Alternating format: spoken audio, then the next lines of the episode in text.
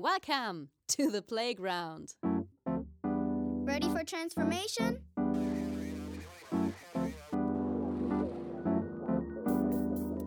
Modcast, the Masters of Transformation podcast.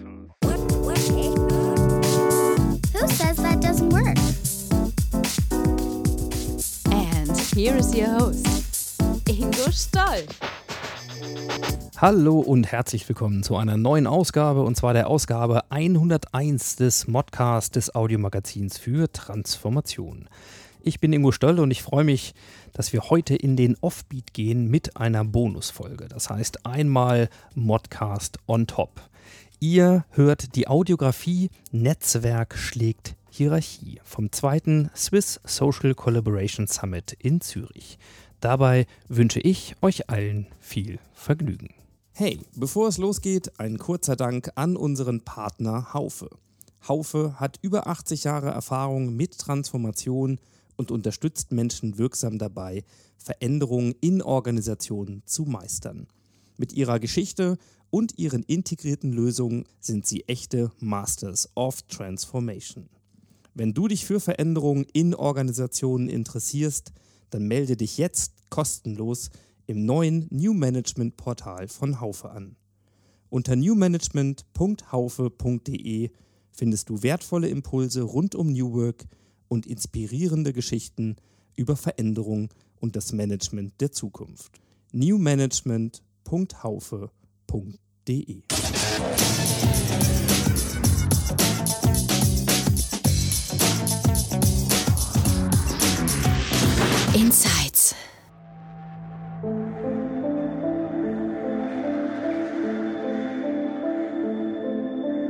Open your mind to what your eyes won't see. Netzwerk schlägt Hierarchie. Eine Audiografie des zweiten Swiss Social Collaboration Summit 2019 in Zürich von Ingo Stoll. Also ich glaube, es geht im Kern um Vernetzung, unabhängig von irgendwelchen Funktionen, Titeln, Status, Zuschreibung oder was auch immer, sondern dass Menschen, wie es eigentlich üblich ist, du kommst irgendwo zusammen, du vernetzt dich, weil du jemanden spannend findest oder interessant und kommst mit ihm ins Gespräch. Und diese Vernetzung, unabhängig von Status, Hierarchien, Funktionen, Schulterklappen oder was auch immer, Das Wort Collaboration, das kennen wir schon, obwohl wir es eigentlich mehr als Kooperation verstehen in vielen Organisationen. Und das ist, man arbeitet in der Regel im gleichen Raum. Aber man arbeitet nicht wirklich zusammen, miteinander, im Sinne von miteinander. Und das ist für mich jetzt das, der Mehrwert von Social. Ähm, Und, dazu gehört relativ viel wie Augenhöhe beispielsweise, wie also sowas wie soziale Reversibilität, Selbstverantwortung und Selbstorganisation. Das passt, äh, gehört alles in diesen Begriff rein oder kriegt alles Raum in diesem Begriff. Und der Status, um die Frage aufzugreifen, ähm, es ist verstanden, dass es was braucht. Das ist noch sehr nebulös.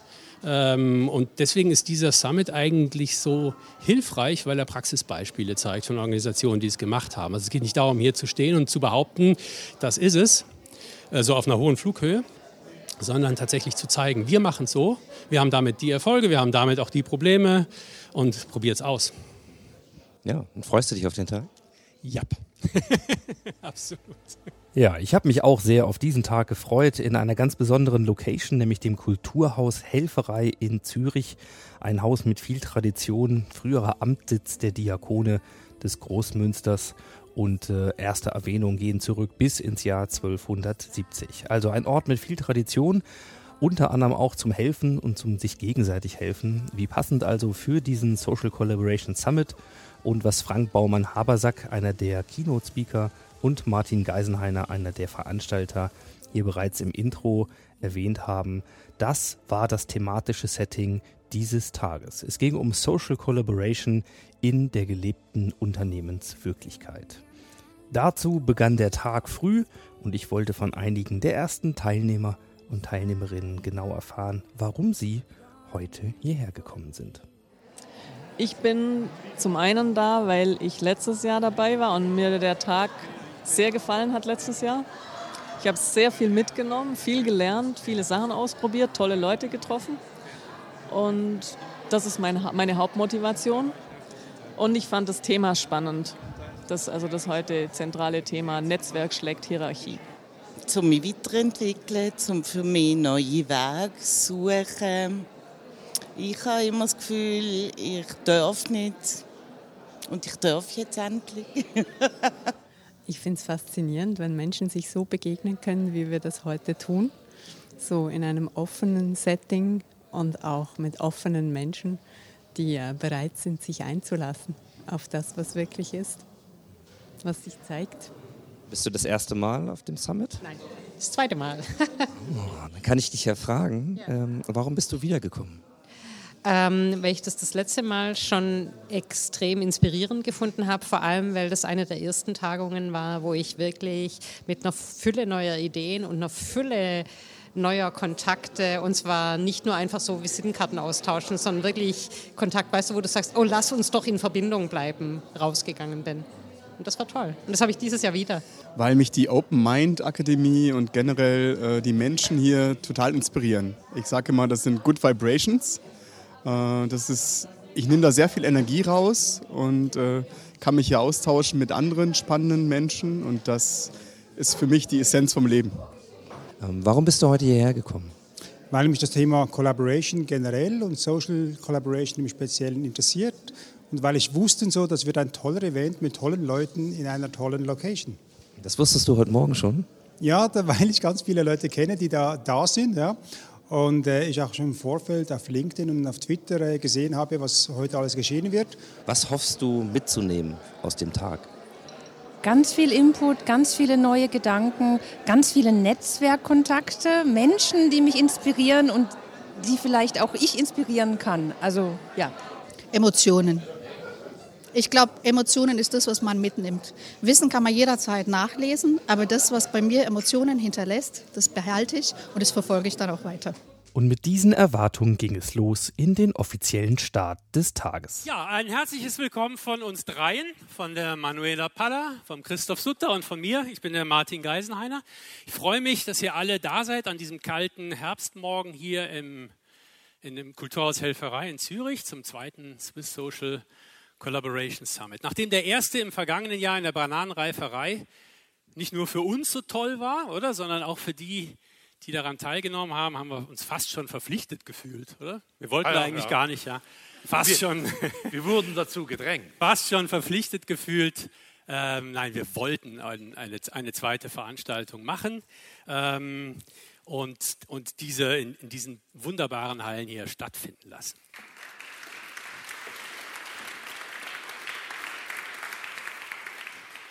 Ja, und dann gehen wir gleich in Medias Res. Ich äh, habe das Vergnügen, den ersten Keynote-Speaker vorstellen zu dürfen und äh, dafür switche ich in mein äh, Schulenglisch. Scott Morrison. Uh, we invited him for the subject uh, Unlearning as a Master on the Way to the New. He's co-author of a bestseller book, Creative Superpowers, in which he argues uh, for the importance of unlearning. And this is also the subject we invited him, and it's a big pleasure for us to have you here. Scott, please come on the, the stage. The audience is yours. And have a warm hand for Scott. This is going to be an interactive session. So you're not going to have to listen to me for an awful long time. It's actually about you speaking with each other and thinking about how you can use this time together and in the future to have really great conversations that simply help you unlearn and relearn if we are all carrying around knowledge that we think is important and we think is useful, but in reality, we don't have the self awareness to actually recognize some of this stuff is not useful, actually. Some of this stuff I need to stop using, stop thinking about, unlearn. And indeed, I need to refill my knowledge, my gap, with stuff that is meaningful, with stuff that is relevant, with stuff that makes me fit for purpose, stuff that will help me do what I need to do.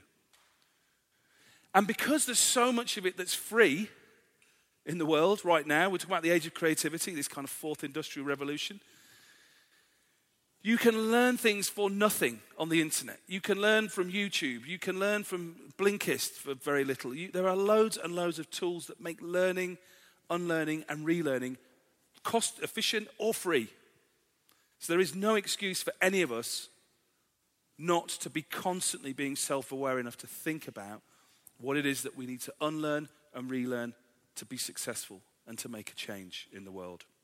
And that leads me nicely onto how I want to spend our time together.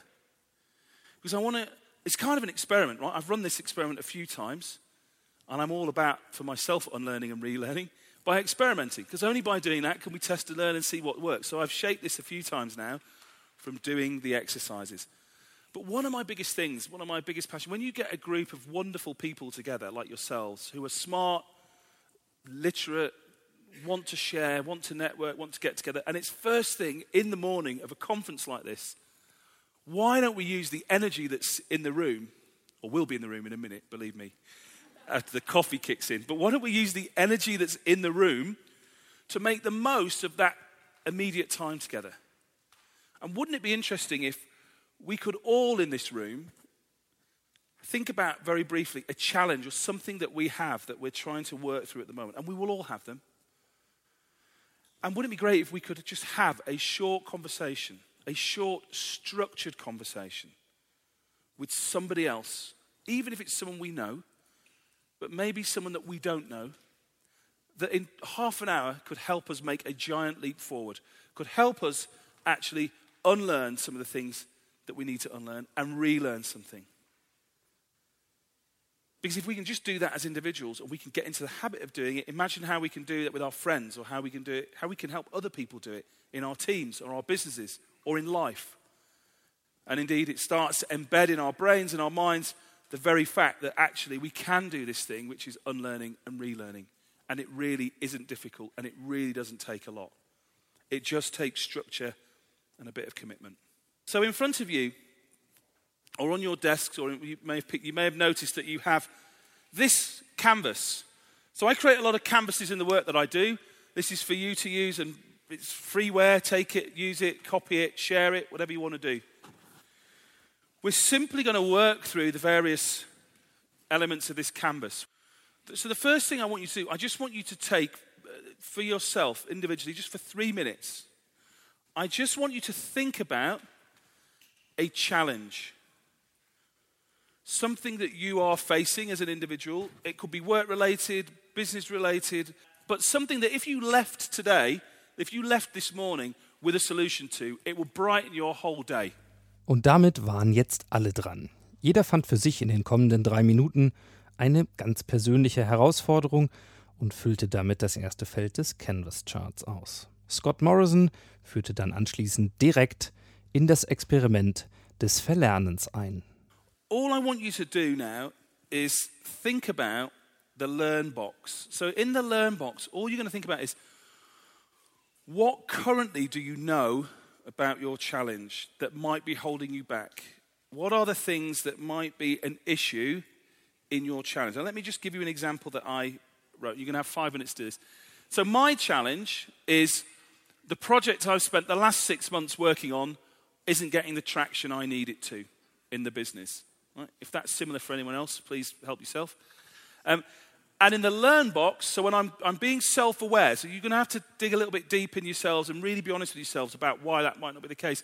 In my case, I was thinking through it and actually, the first thing, uh, you only need to put three things down, by the way. In the first one, I can't present the way I want to present, so my presentation skills aren't up to scratch. I'm struggling to articulate my ideas. I can't sell my ideas properly to my boss. And I can't take the data that I have and turn it into a story. And because of those three things, they're meaning that I'm not getting the traction that I need. Write on your sticker in your own language that you don't write. You don't have to write in English. It just happens to be. Um, I want to unlearn and then the thing that you've identified as the most important thing that you want to unlearn, the thing that's holding you back the most. In my case, I want to unlearn struggling to articulate my ideas to my boss. That's what I want to unlearn. All stand up, use the space, find somebody with a sticker on that's interesting that you might be able to help them unlearn, or go and find someone who might be able to help you unlearn the behavior that you have. And we're going to do that for five minutes. And then if I can shout above the noise, I'll say five minutes then you swap and we'll just find somebody else to go and speak to. Okay? Up you go, away you go, starting now. Und plötzlich kam der ganze Saal in Bewegung und in spannende Gespräche. Okay. How, how do you feel after doing that? Some thumbs? Oh, great. Lots of thumbs. I like that. Good. A, a great amount of energy now comes from. You see the power of conversations, right? Everything great starts with a conversation. I'll put that out there. Everything great starts with a conversation. So the energy and the passion and the, I mean, the, the energy in the room went crazy for, that's why it's taken me two minutes to get you all sat back down. But that's better than actually getting people, taking 10 minutes to get people to stand up, so I'll, I'll take that. But the most important thing is state your intent. I, this is what I want to relearn. Find people who can help you. Listen to other people stating their intent. See if you can help them. If either of you get stuck, ask some of these questions that are on the screen. The aim is to help each other or help other people with their need to relearn a new set of skills to help them overcome their challenge. Finally, then, in your relearn box, in your actions, hopefully from that conversation that you've had today, I now want you to write down the actions that you've, ha- you've got from having the conversations with the people that you just did. What three things could you write down that you're going to relearn, they're going to help you completely change the way that you operate so you can actually deliver against that challenge? Your role, your, your job, your generosity as individuals is to try this technique with two other people that you know.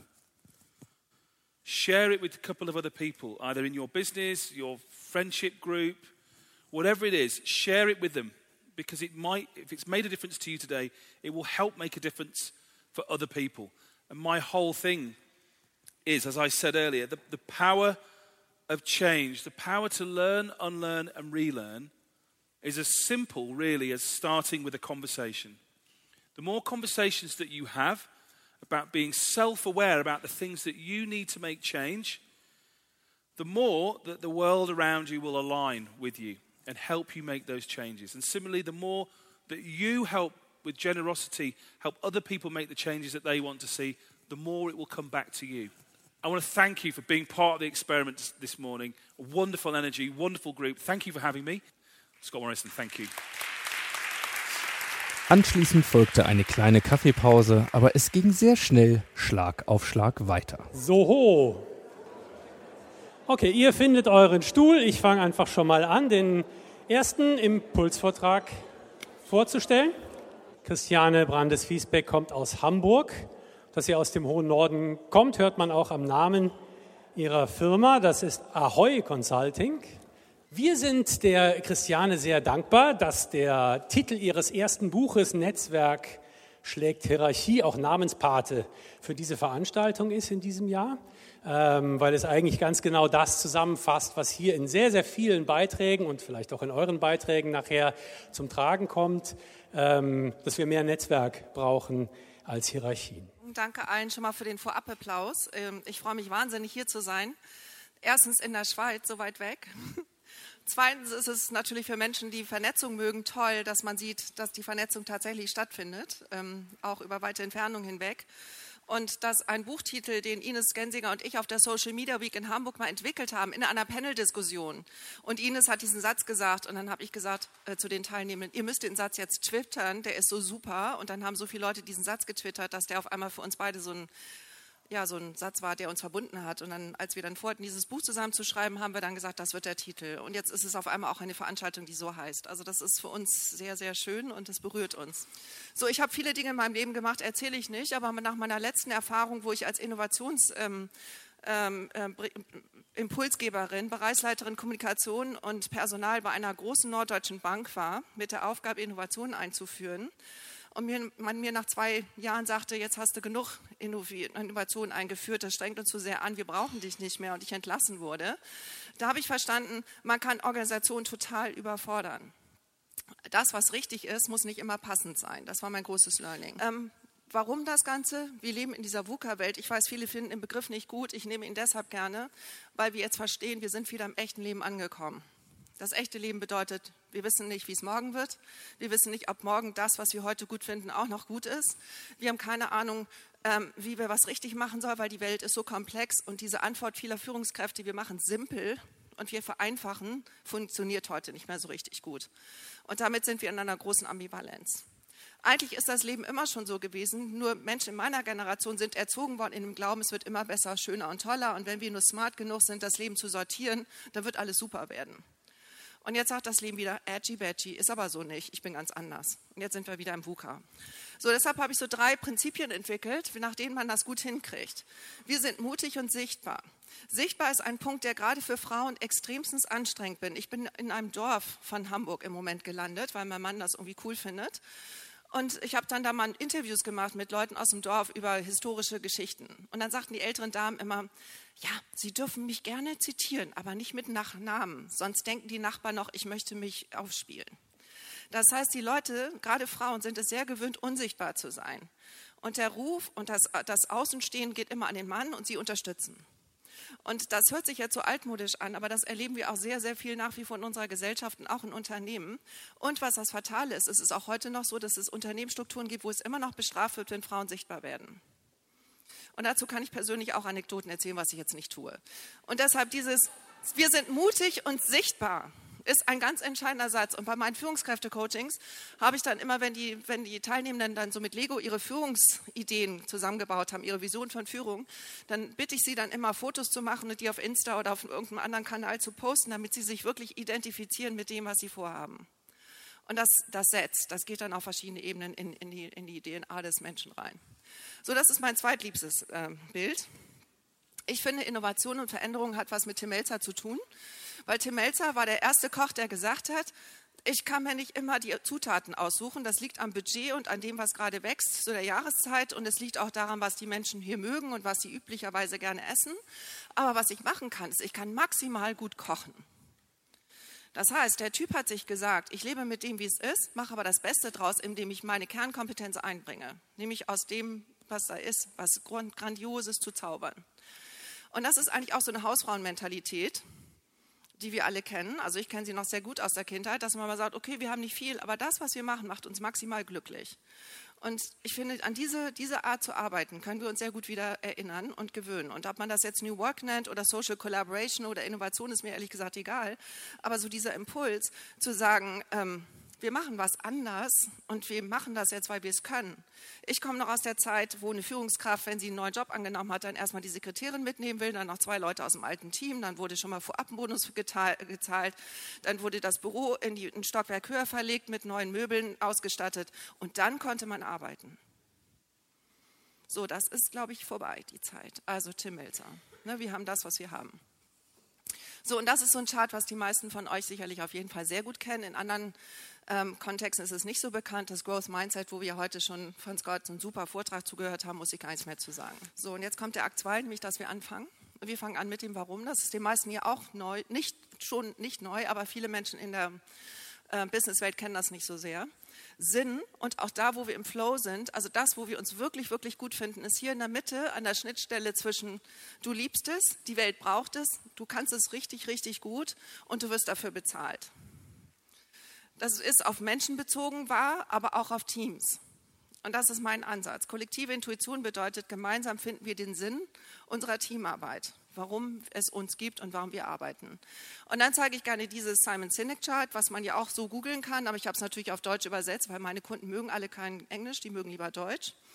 Und ähm, da haben wir gesagt, ne, wenn du fragst, warum man was macht, dann kommt man besser vorwärts, weil sinngetrieben sind wir effektiver, als wir uns, wenn wir uns gleich mit dem Was streiten. Auf der Was-Ebene gibt es immer Stress. Was wollen wir tun? Da sagt der eine das, der andere sagt das. Wenn wir aber fragen, warum mache ich das, dann sind alle motiviert, wenn es ein ähnliches Warum ist.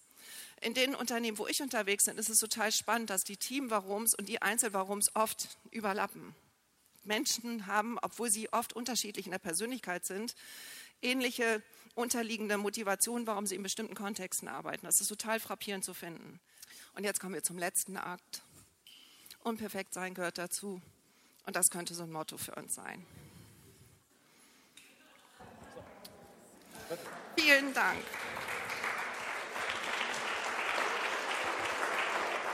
Herzlichen Dank, Christiane. Wir gehen aber gleich weiter zum nächsten, zum letzten Impulsvortrag von heute Morgen.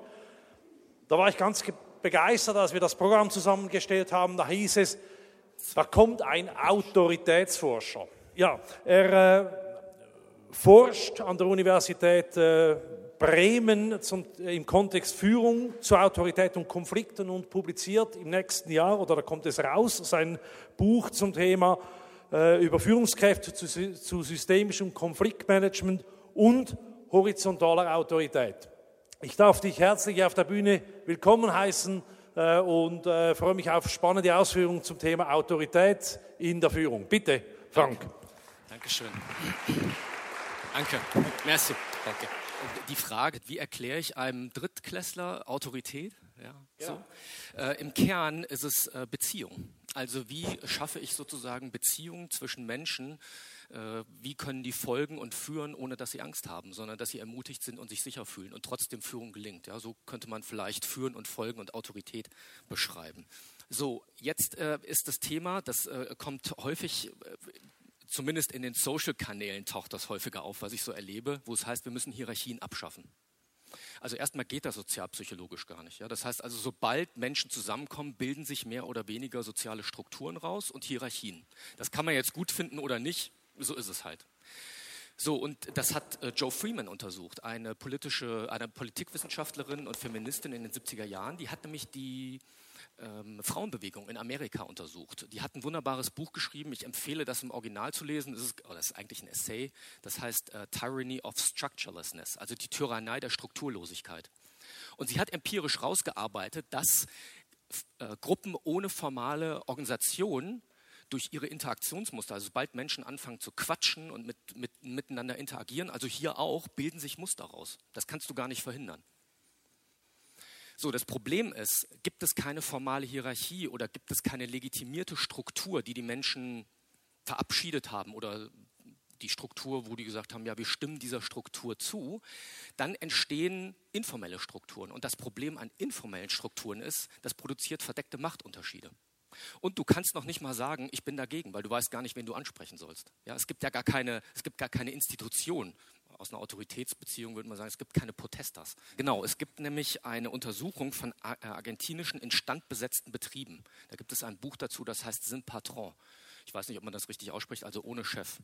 Und die haben in der Zeit zwischen 1990 und 2011 diese Betriebe untersucht. Das waren Betriebe, da haben Arbeiterinnen und Arbeiter gesagt, eigentlich sind wir pleite, aber wir gehen nicht, wir produzieren weiter. das heißt, die haben die instand besetzt, weil die gesagt haben, wir haben sonst keine Arbeit.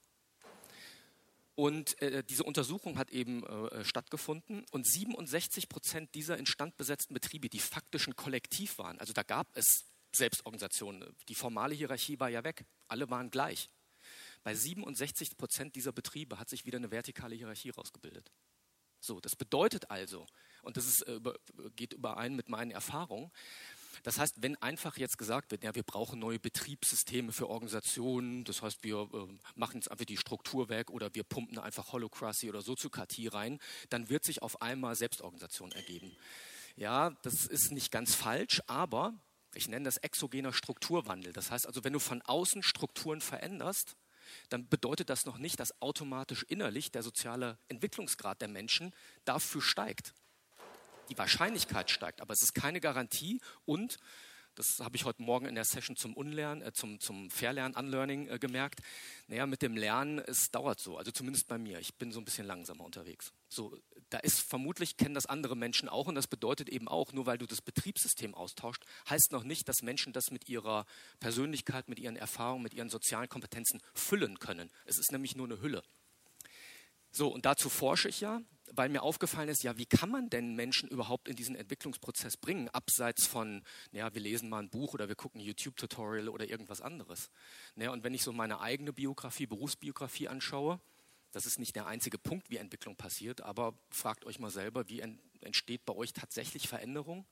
Bei mir meist, wenn es um Konflikt geht und ich denke so, Mist, jetzt komme ich nicht mal drum rum. So, ja. Ist bei manchen Menschen auch so. Wahrscheinlich kennt ihr das gar nicht, aber ich kenne das ziemlich gut so. So, das bedeutet also, über diesen Konflikt, über die Konfliktbearbeitung entsteht überhaupt erst soziales Entwicklungspotenzial. Jetzt kommt aber das Aber. Das braucht aber eine würdevolle oder würdewahrende und gewaltfreie Form der Konfliktbearbeitung. Und die ist in unseren Gesellschaften faktisch nicht gelernt. Also das war für mich eine, zumindest in Betrieben, ja, aber auch darüber hinaus, also in Schulen ist das ähnlich. Es war für mich unfassbar zu sehen, dass die gewaltfreie Psychologie, also nach Gandhi und Luther King, faktisch in der Wissenschaft keinen Widerhall gefunden hat, wenn es um das Thema Zusammenarbeit und Führung geht. Das heißt, diese Form dieser Konfliktbearbeitung, die eigentlich im äh, Makrobereich, ja, also in der gesellschaftlichen Ebene, ziemlich gut untersucht ist, wenn du auf den, auf den Meso- oder Mikrobereich gehst der Gesellschaft, da gibt es gibt es kaum Studien zu. Das heißt, ich würde keck die These formulieren, dieses Wissen ist komplett an Organisationen vorbeigegangen. Und nicht nur das. Ja, es gibt manchmal Situationen, gerade Krisensituationen, wo eine Führungskraft oder jemand, der eine Führungsrolle hat, direktiv führen muss und sagen muss, stopp. So, und die Frage ist, wie machst du das? Und bis eben 95 gab es keine Form von Autorität, die das nicht autoritär und gewalttätig gemacht hat. Es gab einfach nichts. Und Haim Oma, ein israelischer Psychologe, hat in Israel mit schwer erziehbaren Jugendlichen und gewalttätigen Jugendlichen gearbeitet und die haben jegliche Form von Autorität abgelehnt. Und er hat eine Form von Autorität entwickelt, die basiert auf der gewaltfreien Psychologie von Gandhi und ist gekoppelt mit der Bindungstheorie. Und das bedeutet, dass er sagte, okay, ich werde äh, dich nicht besiegen wollen, weil die autoritäre Autorität, die Menschen platt machen. Ich werde aber auch nicht gehen, wie die antiautoritäre Autorität. Mir ist es egal, sondern ich bleibe im Widerstand und wir müssen, du musst, du musst mit mir klarkommen, ja, aber ich greife dich nicht an und ich mache dich nicht platt.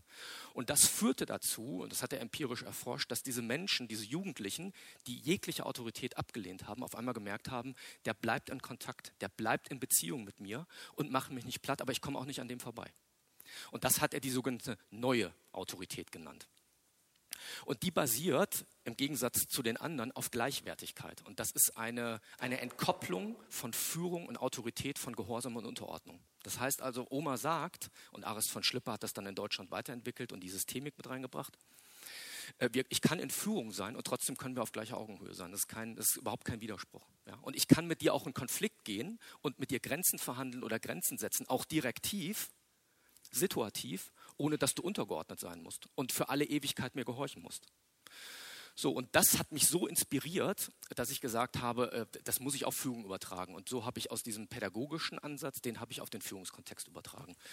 Das ist äh, das Seerosen-Modell von Edgar Schein. Einige kennen das von euch und es beschreibt, dass unser Verhalten sehr stark von den Wurzeln über den Stängel geprägt ist, wie sozusagen unsere Blüte, äh, das heißt unser Verhalten sich zeigt. Das heißt, wir können nicht einfach irgendein Verhalten zeigen, weil wir das irgendwo gelesen haben, wenn das gar nicht unseren Wurzeln und unserem unserer Einstellung entspricht. Das heißt, wir haben eine bestimmte Bandbreite nur. Das ist veränderbar, aber nicht schnell.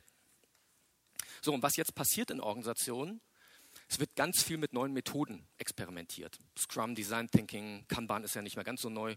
Die basieren auf der Annahme, dass Menschen gleichwertig sind. So, und jetzt kommt, was ich so schwierig daran finde, das ist der blinde Fleck in der Transformation. Die meisten Menschen und nicht nur Führungskräfte, sondern auch Mitarbeitende haben aber noch die autoritären Muster durch Schule vermittelt bekommen. So, und wenn du jetzt sozusagen eine Methode nutzt, die aber auf ein mentales, eher unbewussteres Modell von Führung, Unterordnung und Gehorsam basiert, dann wird das nicht halten. Dann kannst du noch sagen, aber die Methode ist doch super. Die sind auch gut. Wenn das aber nicht korrespondiert, wenn das nicht, wenn das nicht zusammenpasst, dann hält das nicht und wird wieder abgestoßen. Und das ist meine äh, Aussage, meine Botschaft. Deswegen brauchen wir eine Transformation der Autoritätshaltung. Wir müssen uns sozusagen fragen, wie sehe ich denn Autorität? Wie will ich das sehen? Wie will ich Führen und Folgen verstehen? Das trifft also nicht nur Führungskräfte, sondern auch Mitarbeitende. Wie es immer so ist, Führung muss aber vorangehen. Irgendeiner muss anfangen und dafür heißt ja Führung. So, das bedeutet also, wir brauchen erstmal mehr Führung als weniger Führung, aber mit einer anderen Haltung zur Autorität, die eben sich versteht, das habe ich eben schon gesagt, als eine Art Entwicklungsausgleich, bis Menschen selbst und mitverantwortlich und sozial handlungskompetent, also dass die in einer guten Art und Weise Konflikte austragen können miteinander. Wenn das erreicht ist, dann bekommt Führung andere Aufgaben. Das habe ich eben schon gesagt.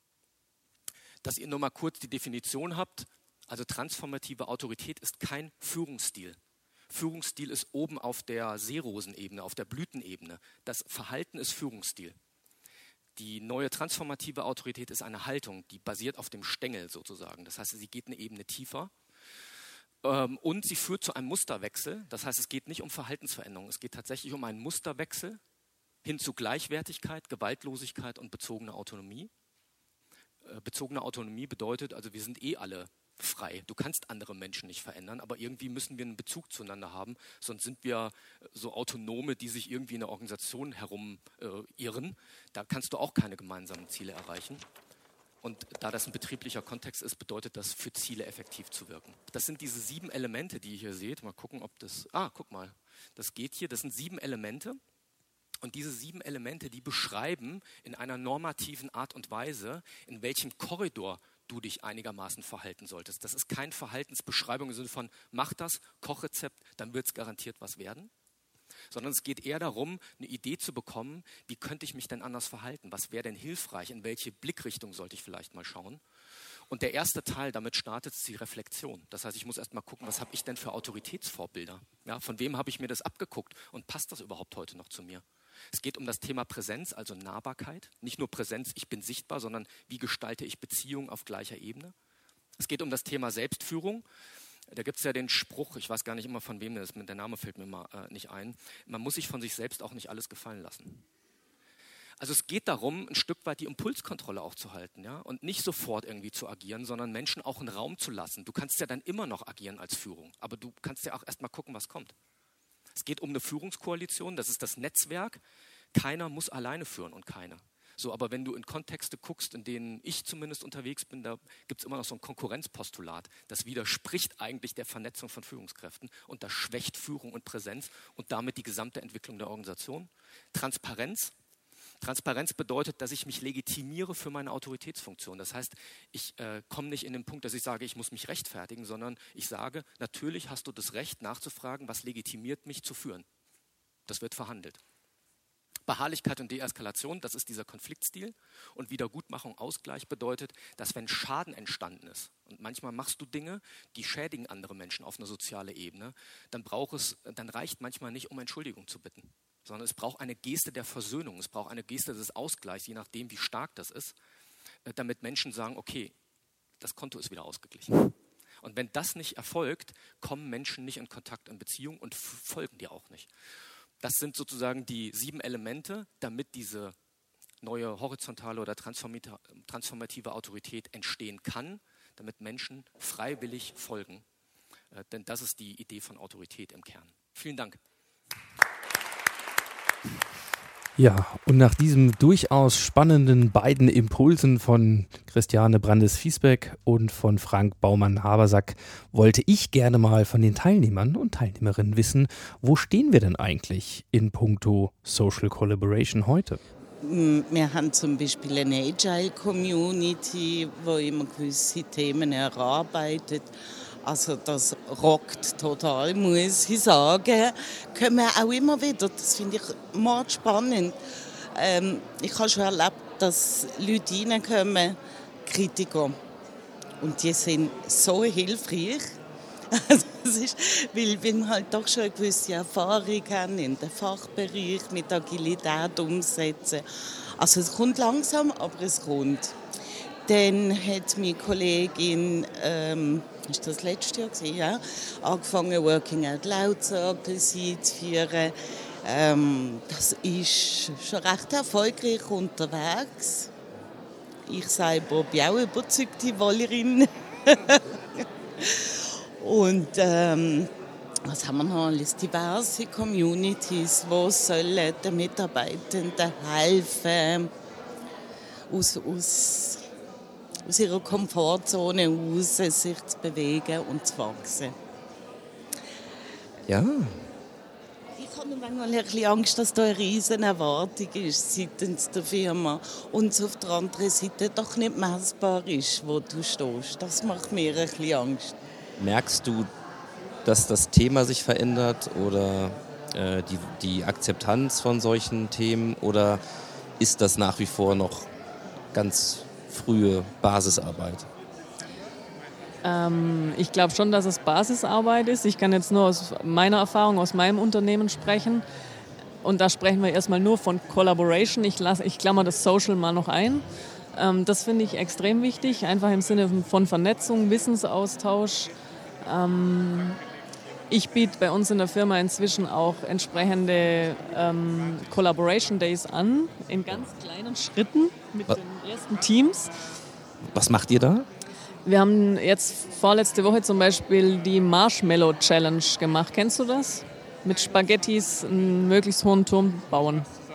Genau, mag manche noch nicht kennen. Also mit Spaghettis einen Turm bauen, ne? Ich glaube, es sind 20 Spaghetti, ein Meter Bindfaden, ein Meter Klebeband und ein Marshmallow. Und der Turm soll möglichst hoch sein, freistehend und das Marshmallow muss ganz oben sein. Und hat das Spaß gemacht? Hat total Spaß gemacht. Also ich habe es moderiert oder angeleitet, vorbereitet. Ich habe dann zugeschaut. Und ich denke, solche Tools und solche Teambuilding-Maßnahmen ja, sind, sind spannend und, und hilfreich. Und die Leute kommen da in, ins Spielerische rein und ja, gehen die Aufgaben anders an. Ja, ich, ich, ich, ich kann jetzt die, die durchaus positive Erfahrung machen, dass sich ähm, sehr viel tut, ähm, auch bei mir äh, in der Firma, in meinem Team, aber auch in den nächstgrößeren Organisationen. Ähm, dadurch, dass ähm, man Teamwork und transparente Collaboration zulässt. Jetzt ist ja das Thema äh, Teams und auch, ich sag mal, Hochleistungsteams, würde ich das mal nennen, äh, kein neues Phänomen oder keins, was wir erst vielleicht seit der Diskussion um digitale Transformation oder Agilität oder andere Buzzwords haben. So, was hat sich denn verändert, um heute ein wirkliches Power-Team zu sein? Genau, das ist der Unterschied. Es geht nicht um Leistungsmessung, sondern um Zusammenarbeit. Um diese Performance geht es. Wie arbeiten wir zusammen? Und nicht, wie können wir noch steigern, noch besser werden, noch besser, noch besser, sondern wie können wir richtig gut funktionieren, um damit überhaupt die Performance zu leisten. Das ist der Unterschied. Naja, ich kann ja nur aus meiner eigenen Unternehmenspraxis sprechen. Und wir sind noch, also wir sind ein Unternehmen, das analog sehr ähm, social arbeitet, weil wir eine Projektorganisation sind. Ähm, wir tun uns aber noch irrsinnig schwer, das ins Digitale zu übertragen und stoßen da jetzt an unsere Grenzen, weil wir größer werden. Und, ähm, und weil wir uns neue Felder erschließen wollen, wo die reine Projektarbeit nicht mehr allein trägt, also, sondern wo man wie neue Methoden, äh, auch neue Kontakte ja, braucht. Und äh, da merke ich, da, deswegen komme ich auch hierher. Also was gibt es da für Wege? Und genau zum Austausch über diese Wege rief Conferencier Martin Geisenheiner dann alle wieder im großen Saal zusammen. Hm, Jetzt seid ihr dran. Tut nicht weh, keine Angst. Wir starten jetzt mit dem Barcamp-Teil. Äh, ein anderer Begriff für Barcamp ist die Unkonferenz.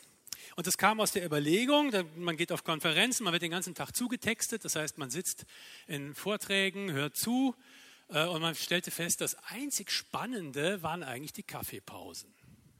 Jetzt nicht wegen dem Kaffee, sondern was da passiert ist, man tauscht sich mit anderen aus. Man hört nicht nur zu, sondern man teilt selber seine Ideen, seine Eindrücke und das passiert auf Augenhöhe. Und das ist eigentlich das Grundprinzip von einem Barcamp.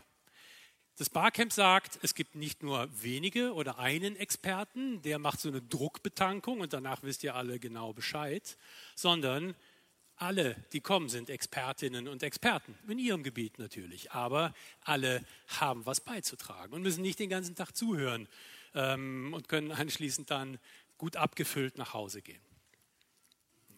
So, und die Idee von einem Barcamp ist, dass doch jeder, der was beizutragen hat, das mit den anderen teilen kann. Und wie kann er das teilen oder sie das teilen, indem man erzählt, was man gemacht hat oder indem man erzählt, was man weiß, indem man eine Frage stellt von einem Ding, was man neu machen möchte und sich sagt, da sitzen so viele Expertinnen und Experten, die können mir dabei vielleicht helfen. Das kann also auch eine Frage sein. Oder man möchte etwas erlebbar machen. Ein paar Beispiele werden wir gleich sehen. Und ihr seid alle eingeladen, habt jetzt noch ein bisschen Zeit, also alle nicht, das würde wahrscheinlich den Rahmen sprengen, aber die, die das möchten, alle eingeladen, selber einen Vorschlag für eine Session auf dem Barcamp gleich zu machen. Damit waren das Mikro und die Bühne frei für alle, die eine eigene Session vorschlagen mochten.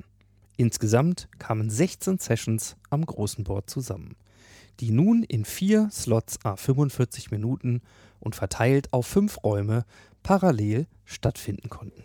Und wenn ihr wisst, wo ihr hin wollt, die Zeit läuft schon, also springt in euren Raum. Die Räume sind ausgeschildert. Es geht hier, es geht, lauft einfach der Herde hinterher. Ja, genau das habe ich dann auch gemacht und bin in der ersten Session gelandet mit dem Titel Jedem Ort sein Zukunftsbüro mit Florian Wieser, der gerade erklärt hat, wie er einer Bäuerin mit Kanban dabei geholfen hat, ihren Betrieb und ihren Alltag anders zu organisieren. Also das war mal ein Ding, Digitalisierung, sage ich mal leid. Und das andere war, dass man herausgefunden hat, dass sich diese Heuballen kotzen sie deswegen an, weil sie am Abend nie fertig sind. Sie haben nie das Gefühl, sie sind fertig. Es ist immer am Abend, äh, wir hätten viel mehr machen sollen und so. Okay, dann haben wir gesagt, du, aber wenn du jetzt da quasi das, jeder Ball ist quasi, den du hin und her machst, ist Me-Time. Das heißt, geil, da atme ich durch, brauche ich Zeit für mich, gar kein Stress, also könnte man einfach mal anders sehen. Ah ja, okay. Und dann haben wir gesagt, du, aber kennst Kanban? Das ist so geil. Das Kanban im Stall. Das ist ein Kanban, oder? Das ist ja dieses To-Do, Doing, äh, Done.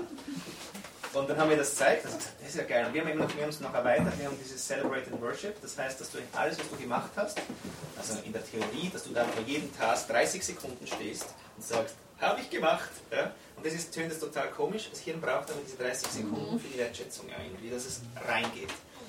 Haben wir das halt auch erzählt. Dann irgendwann, zwei Wochen später, sagt sie, hey, so geil. Sie macht jeden Abend, macht sie jetzt quasi sitzend vor dem Board, oder? Und schaut sich an, was sie gemacht haben und sagen hey geil, wir haben heute mega viel Zeug gemacht und so. Ja, da hat noch ein bisschen Sachen, aber weißt du, morgen macht man viele Sachen als erstes und passt schon, aber yay! Also, die haben die totale Kultur von der Arbeit eigentlich für sich jetzt mal irgendwie in die Wertschätzung. Und Florian erläutert dann auch, wie seine Idee des Zukunftsbüros in den ländlichen Gebieten sich aktuell entwickelt hat.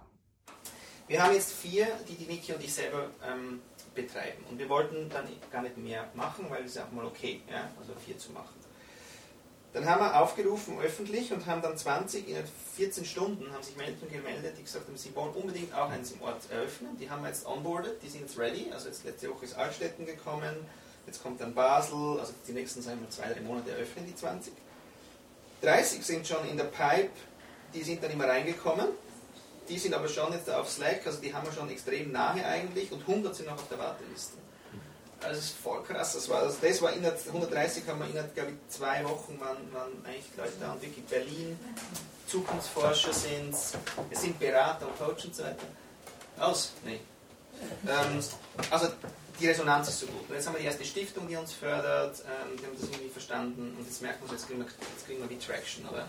Und jetzt müssen wir einfach, jetzt, dass wir eben jetzt nicht, wenn man einmal den Artikel ähm, Obamas Lost Army gelesen, wenn ihr den einmal lest, ja, was er da eigentlich mit dem Grassroot ähm, ein bisschen verkackt hat, weil er hat einfach die Menschen mega ready gemacht, aber am Schluss hatte er keine Aufgabe für sie, dann implodiert es. Und deswegen haben wir gesagt, wir machen nur mal 20 und das machen wir so häppchenmäßig. Und das ist ein mega geiler Ride, mit denen jetzt das ähm, zu, zu erarbeiten. Und wir haben jetzt so einen Code of Conduct, wo wir eigentlich alles festgehalten haben, wie wir gerne arbeiten würden. Und es ist spannend gewesen heute auch mit der Selbstorganisation, weil wir haben natürlich Soziokratie, Holokratie und so weiter geprüft und merken aber, dass, dass wir mehr Unabhängigkeit möchten, also irgendwie nochmal anders. Jetzt müssen wir natürlich rausfinden. Und in der Diskussion ging es dann auch um die Frage, inwieweit diese Zukunftsbüros auch Modelle in großen Corporates sein können. Intern und, und Peers und irgendwas, dass da wirklich auch vielleicht eine neutrale Stelle gut wäre und diese Erfolgsgeschichten eigentlich auch wieder zurückspielen und so eigentlich die Innovation kommt und nicht dieser Druck auf diese eine Unit, die dann alles muss und am Schluss ist sie dann trotzdem irgendwie unter dem CIO. Also, ähm, was ich halt erlebt. Und damit das Wissen nicht nur mit den Teilnehmern in der Session geteilt wird, sondern möglichst mit allen, gab es dann anschließend auch immer wieder Zusammenfassungen für alle anderen. Soll ich jetzt schon was sagen? Ja, bitte sag. Also ich fand das Format des Zukunftsbüros, vor allem die äh, Formate absolut faszinierend. Sprechstunde, äh, mit dem Bus in die Dörfer fahren und was für neue Ideen kann man für den Bauernhof, sehr faszinierend. Genau, ja, und auch der Gedanke, das in die, in die Firmen zu bringen als Corporate, finde ich äh, sehr gut und das sollte weiter unterstützt werden. Ähm, ich habe noch nicht alles verstanden, werde noch recherchieren und ich fand auch das Beispiel mit den Bauern, das gefällt mir. Zukunftsbüro. Auf jeden Fall nach, selber nachschauen und gucken, ob man es in der eigenen Region unterbringen kann. Sehr tolle Erfolgs Erfolgsgeschichten, sehr inspirierend. Jeder ist innovativ.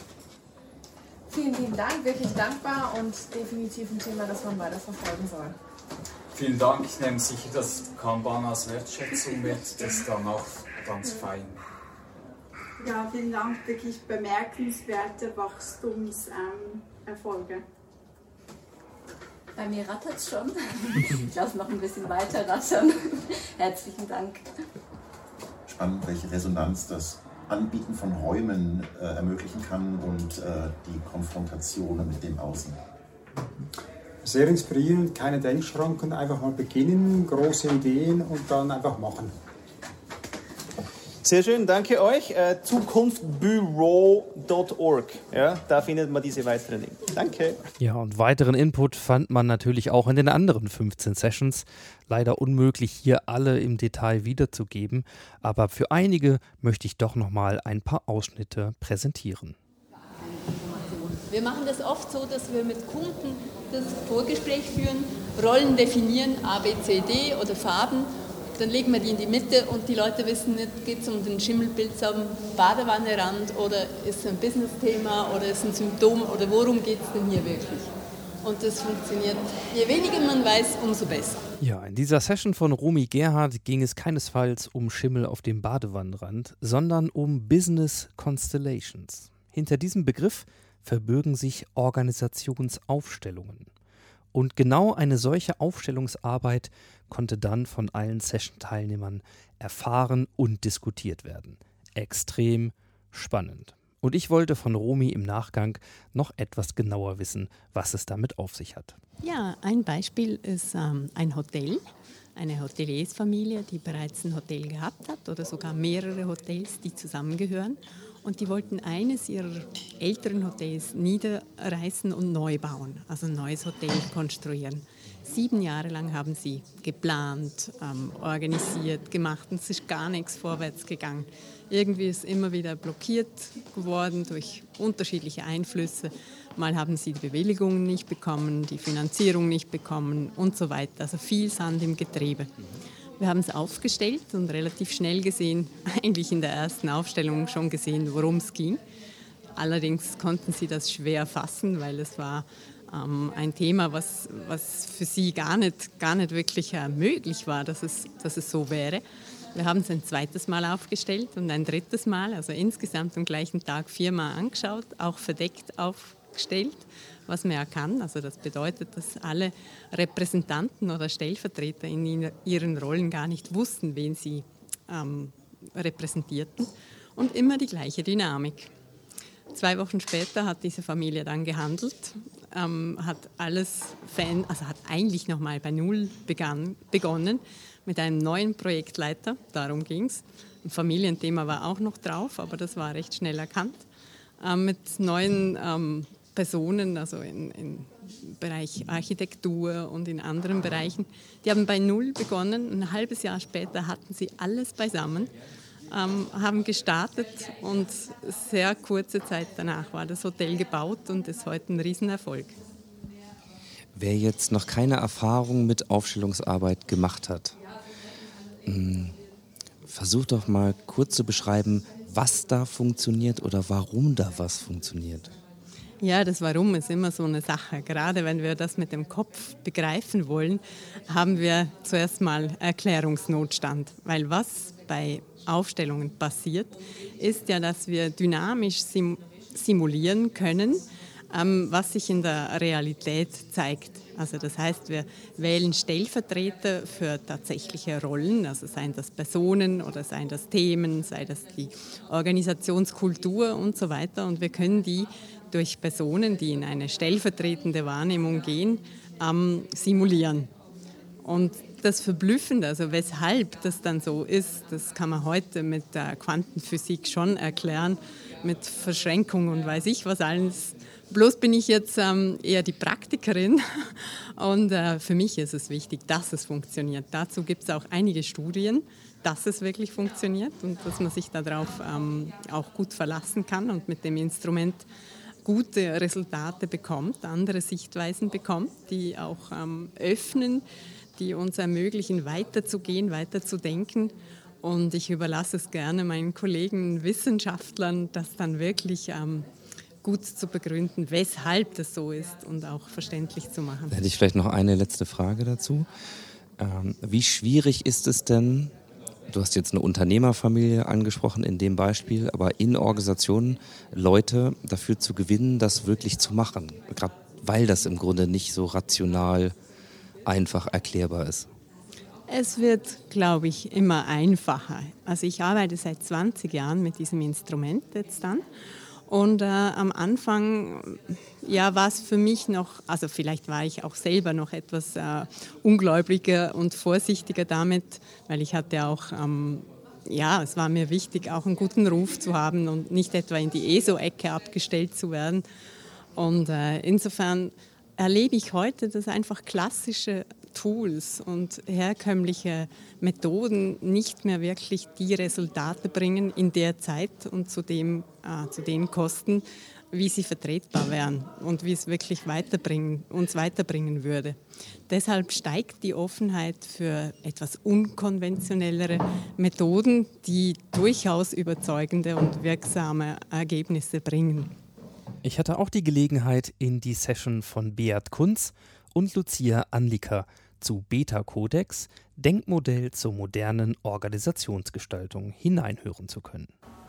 Das ist äh, äh, auch ein wesentlicher Unterschied zu Alpha-Organisationen, die eher regelgesteuert unterwegs sind. In Alpha gibt es Regeln, was man darf, beziehungsweise häufig, was man nicht darf. Gibt ein dickes Handbuch, das darf man nicht, das darf man nicht, das darf man nicht. Bei Beta gibt es Prinzip, der Unterschied ist. Ein Prinzip ist eine Vorgabe, eine Orientierungshilfe. Hm? Zum Beispiel das Prinzip Transparenz. Im Prinzip sind alle Informationen verfügbar. Nach dem Prinzip richten wir uns aus. Während es in einem regelgesteuerten Unternehmen eben Regeln gibt, was man darf oder was man nicht darf, und diese Regeln sind natürlich nie vollständig. Es gibt immer noch eine Regel oder irgendeine Situation, die nicht geregelt ist. Und dann muss ich entscheiden und dann kann ich vielleicht falsch entscheiden. Und dann gibt es einen Fehler, dann werde ich entlassen und es gibt in diesem Unternehmen Regeln mehr nach dem. Und so wird das natürlich immer dick. Beim Prinzip ändert es nicht. Wenn ich, ich kann mich da orientieren, ich kann mich auch da falsch entscheiden, aber es gibt nachher nicht das Prinzip mehr, sondern das Prinzip bleibt gleich bestehen ähm, und äh, hilft mir in meiner Entscheidung, äh, mich an dem zu orientieren. Orpheus Chamber Orchestra ist von New York. Gehen mal auf YouTube das anschauen. Mir haut das um. Sie sind 25 Jahre in der gleichen Besetzung und es ist ein Orchester, das Preise ab Preise gewinnt über die Musik. Und sie haben keinen Dirigent. Mhm. Auch keine Dirigentin. Äh, Orpheus Chamber Orchestra. Orpheus geschrieben. Okay. Ja. Und sie haben eine ganz andere Strategie. Sie sagen, jeder kann führen, jeder kann folgen. Sie wählen ein Stück, zum Beispiel Mozart spielen wir als nächstes. Dann schauen sie, wer von denen, äh, die mitspielen, ist ein Mozart-Könner und welche Instrumente braucht es besonders. Die bereiten das Stück vor und tun es nachher mit der ganzen Gruppe einüben. Und am Konzert steht niemand da vorne. Das ist ein typisches Beispiel für alle drei Strukturen. Also Könnerschaft, soziale Struktur und Wertschöpfung finde ich unglaublich stark. Auch zu Working Out Loud gab es in diesem Jahr eine Session. Das war ein Thema, was John Stepper auf dem ersten Swiss Social Collaboration Summit mit der Kino damals in der Schweiz eingeführt hat. Ja, wir sind hier im, in der Barcamp Session zu Working Out Loud. Ich habe ein bisschen was erzählt. Was ist Working Out Loud? Wie funktioniert das? Aus was für Elementen besteht das? Ähm, und was jetzt passiert, ich habe eine Aufgabe gestellt, äh, die eine der drei ersten Übungen, äh, die hier durchgeführt werden. Und hier sehen wir jetzt also tatsächlich, ähm, es gibt zwei Gruppen und die sind feste am Arbeiten miteinander. Und mehr zeigen wir nicht, weil naja, das ist schon ein bisschen eher was Privates, was man nicht so groß an die Glocke bzw. an die Leinwand hängt. Ja, es ist ein schöner Eindruck von der Stimmung, die hier teilweise dann in den verschiedenen Sessions und Räumen so stattfand. Es ging also durchaus hoch her und es war reichlich emotional und interaktiv. Und zum Abschluss unseres Blicks in die verschiedenen Barcamp-Sessions noch ein kleines Interview mit Muriel Burkas, die auch eine Session angeboten hat, und zwar spontan. Und ich hatte heute die Möglichkeit, zum einen Teilnehmerin zu sein und von anderen äh, mich inspirieren zu lassen und zu lernen und zum anderen selber eine Session zu geben ähm, zum Thema Räume und wie Räume uns beeinflussen. Ja, also wir sagen immer, Verhältnisse steuern das Verhalten. Also dass der Raum äh, einen ganz starken Einflussfaktor ist, wie wir uns auch äh, vielleicht weiterentwickeln können oder wollen. Und äh, in meiner Session habe ich einen Kreativraum für unterwegs, einen mobilen Kreativraum mitgebracht äh, und habe anhand von dem eigentlich versucht, mit den ähm, äh, Menschen zu entdecken, wo sind ihre Herausforderungen äh, und was braucht es eben für die Zukunft. Und wir sagen immer, es braucht äh, Räume mit Spannungsfeldern, also nicht schwarz-weiß, äh, sondern eben zwischen analog und digital, zwischen Ordnung und Chaos. Äh, und dass man sich da auch ähm, diese Ambiguität aushalten muss und nicht nur das eine oder das andere anbieten muss, sondern eben für alles, für das ganze Spektrum. Jetzt ist das ja eine Audiografie. Äh, das heißt, wie muss ich mir diesen mobilen äh, Kreativraum vorstellen? Ja, das ist eigentlich, äh, damit es in jeden Fahrstuhl passt, auf eine Europalette Größe, auf zwei Meter Höhe. Und drei der vier Wände von diesem Kubus, das ist quadratisch, können geöffnet werden und sind Whiteboard. Äh, Whiteboard-Wände und entsprechend äh, sind weitere zwei Scrumboards, nennen wir die, also ebenfalls beschreibbare Wände äh, mit drin. Die kann man rausnehmen, die kann man aufstellen, als Tische benutzen. Es hat Stühle drin und die Idee ist eigentlich, dass in diesen ähm, Europalette Größe alles mit drauf ist, um zu fünft einen Workshop, einen kreativen Workshop zu machen. Ich hoffe, für die anderen waren die Sessions auch spannend, erleuchtend, was auch immer. Äh, und wenn ihr ein bisschen was mitnehmen könnt an Impulsen oder neuen Kontakten, haben wir aus meiner Sicht eigentlich ein sehr, sehr wichtiges Ziel des heutigen Tages erreicht. Ein absolutes Highlight dieses Tages sollte allerdings noch folgen. Und zwar der Vortrag des Künstlerkollektivs Leaving Home Funktion. Breakdown Nummer 41, Mitte April in Georgien. Zündung kaputt, Kompression kaputt, Zylinderkopf kaputt, Vergaser kaputt, Kondensator kaputt.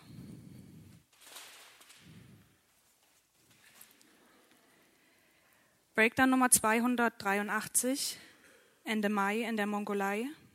Endantrieb kaputt, Stoßdämpfer kaputt, Reifen kaboom. Breakdown Nummer 914. Ende Juni im Fernosten Russlands. Der Landweg ist kaputt. Herzlich willkommen in unserem Beiwagen. Das war gerade eben nur ein klitzekleiner Auszug aus der täglichen Routine, die wir zweieinhalb Jahre lang auf der Straße hatten. Vor ungefähr sechs Jahren hatten wir eine Idee. Wir waren damals gerade mit unserem Kunststudium fertig und dachten uns, wenn nicht jetzt, wann denn dann? Und zwar wollten wir uns die Welt anschauen. Wir wollten uns nicht mehr darauf verlassen, was uns die Medien erzählen oder irgendwelche Leute über die Welt sagen, sondern wir wollten selber rausgehen und uns ein eigenes Bild von den Gegebenheiten auf unserer Erde machen. Dafür haben wir damals eine internationale Künstlergruppe gegründet, bestehend aus Kaupo aus Estland, Effi aus Zypern, Johannes, Anne und mir, Elisabeth aus Halle an der Saale aus Deutschland. Wir haben aber damals nicht nur eine Künstlergruppe gegründet, sondern auch unsere erste gemeinsame Firma, die Living Home Funktion GBR. Und das, was wir als Firma zum allerersten Mal gemeinsam gemacht haben, ist, wir sind auf eine zweieinhalbjährige Geschäftsreise aufgebrochen. Die Route für diese Reise hatten wir relativ schnell festgelegt. Und zwar hatten wir so einen Globus im Atelier stehen, den haben wir einmal gedreht, sind wir mit dem Finger hinterhergefahren und dabei kam diese rote Linie raus. Wir wollten so lang in den Osten fahren, bis wir im Westen wieder rauskommen. Und das auf dem Landweg. Auf dieser einzigen Straße haben wir einen alten Mann getroffen. Der ist mit seinem Handwagen einmal quer durch Russland gelaufen. Selbst dieser nette Herr hat uns zweimal überholt. Am 7. September 2014 war damals der Startschuss. Für uns war das das größte Erfolgserlebnis damals, ähm, das Ortsausgangsschild unserer Stadt hinter uns zu lassen. Und natürlich hatten wir auch gleich unsere Komfortzone über Bord geschmissen. Die neue sah so aus, 25 Quadratmeter Dach ohne Wände, das ist unser Tarp. Das war für uns ein essentielles Ding, so ein Tarp mitzunehmen und kein Zelt. Ja. Sie müssen sich vorstellen, wenn man zweieinhalb Jahre lang gemeinsam unterwegs ist, dann übersteigt das jeden Freundschaftsbegriff. Ja? Man hat das Gefühl, man ist miteinander verheiratet. Und natürlich gibt es viele Konflikte. Und wir hatten eben nicht die Möglichkeit, abends uns zurückzuziehen in unser Zelt und unseren Konflikt mitzunehmen, sondern wir wussten, am Abend müssen wir unter diesem Tarp zusammenkommen und egal was am Tag vorgefallen ist, wir mussten irgendwie damit umgehen. Also den Konflikt runterschlucken, ausdiskutieren, wie auch immer. Keiner konnte wegrennen. Das war echt eine harte Schule. Und ich muss sagen, für mich persönlich, ähm, ja, die größte Herausforderung. Wir haben das aber gemeistert. Wir sprechen heute noch miteinander. Wir waren mittlerweile ungefähr ein Dreivierteljahr, ein bisschen mehr schon unterwegs. Und äh, speziell ab dem Zeitpunkt, wo wir in Kasachstan eingereist sind, haben wir langsam, bestand, langsam verstanden, was es bedeutet, eben Entfernungen hinter sich zu bringen, Distanz zurückzulegen, weil dort fing es an, dass Ortschaften hunderte von Kilometern teilweise auseinanderlagen und man eben keine Versorgungsstellen auch dazwischen hatte. Und somit hat sich die Struktur des Teams auch weiterhin immer wieder verändert und eine andere Routine, die Routine, die wir auf der Straße gelernt haben, hat sich langsam entwickelt.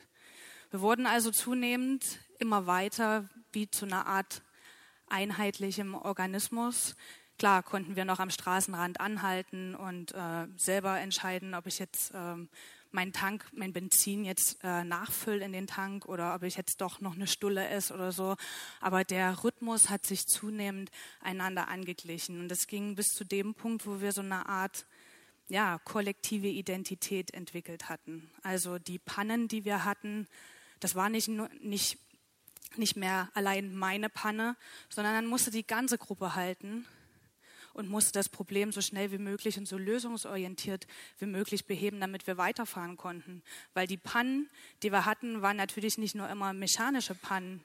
Wir hatten auch Visa-Probleme und das ging dann auf jeden Fall die ganze Gruppe an. Und so hat sich die Prioritätenlage auch ratzfatz geändert.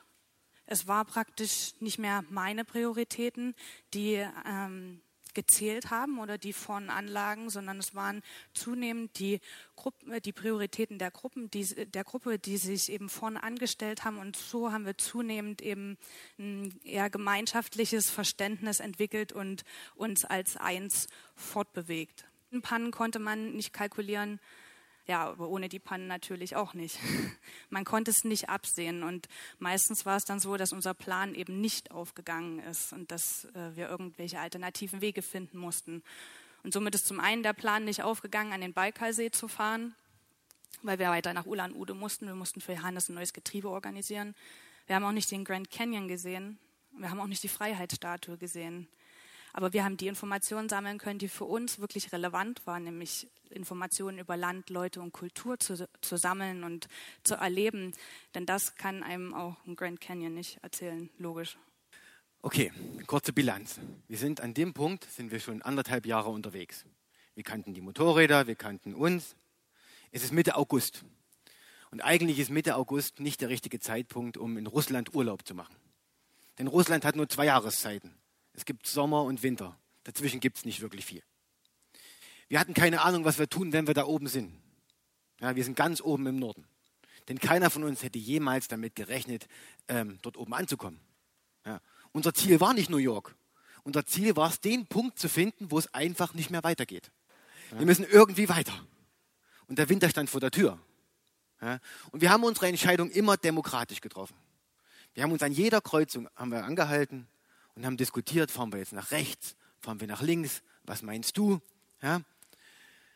Hier in Olmjakon gibt es die Möglichkeit, eine Abkürzung zu nehmen. Ja? Aber jeder, der schon mal wandern war oder an irgendeiner Expedition teilgenommen hat, weiß, Abkürzungen sind meist eine schlechte Idee. Wir wissen es jetzt auch. Ja, die rote Linie dort. Aber wir haben uns zusammen entschlossen zu sagen, okay, wir sparen uns diese 200 Kilometer Umweg. Oben dieser Bogen. Die Leute in dem Dorf Eumjakon haben natürlich die Hände über dem Kopf zusammengeschlagen. Haben gesagt, es ist unmöglich für euch und eure Motorräder, diese 350 Kilometer Straße zu bewerkstelligen. Ja, die seit 20 Jahren geschlossen. Es gibt kein Fahrzeug, was durchfahren kann. Aber solche Sachen waren wir gewöhnt. Ja, das hat man uns von der Mongolei erzählt, das hat man uns von Kasachstan erzählt. Ja, man hat uns auch in Deutschland erzählt, ihr werdet mit diesen Motorrädern nicht ja, die Grenze von Deutschland erreichen. Wir haben uns angewöhnt, wir wollen das mit eigenem Auge sehen. Ja? Wir haben uns dann gesagt, okay, wir fahren bis zum ersten Hindernis und gucken uns das an. Wir haben uns ausgerechnet, 350 Kilometer schlechte Straße, da brauchen wir so viel Benzin, naja, kaufen wir das Doppelte. Nahrungsmittel auch.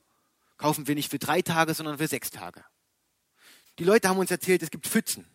Aber wir hatten schon so viele Pfützen durchfahren. Mit Pfützen konnte man uns nicht schocken. Bis dann die erste russische Pfütze kam. Ja. Wir haben nicht mitgekriegt, wie wir immer tiefer reinfahren. Ja. Und haben irgendwann den Punkt verpasst, wo wir hätten umdrehen können. Und dann ist es wirklich ernst geworden. So wussten wir, die Pfützen, die wir jetzt durchfahren haben und Flüsse, das Wasser ist jetzt viel höher. Wir können nicht zurück. Ja? Und wir haben so viel Benzin verbraucht, dadurch, dass wir immer im Schlamm gesteckt haben, dass wir wussten, unsere Benzinvorräte reichen auch nicht aus. Ja? Wir können wirklich nur vorwärts. Ja? Wir können vorwärts und hoffen, dass es besser wird. Wurde aber nicht besser. Es wurde immer nur noch schlimmer. Ja? Wir haben uns immer vorgestellt, wie, wie wird es sein, wenn wir in so einer Situation sind, wenn es wirklich extrem wird. Wir hatten keine Nahrungsmittel mehr. Wir haben dann tagelang rationiert, immer weniger, immer weniger, immer weniger, bis nichts mehr da war. Ja? Wir haben uns immer vorgestellt, was machen wir in so einer Situation? Wie werden wir reagieren? Die Temperatur lag so nachts um den Gefrierpunkt, tags waren so 10, 15 Grad. Also es war auch nicht angenehm.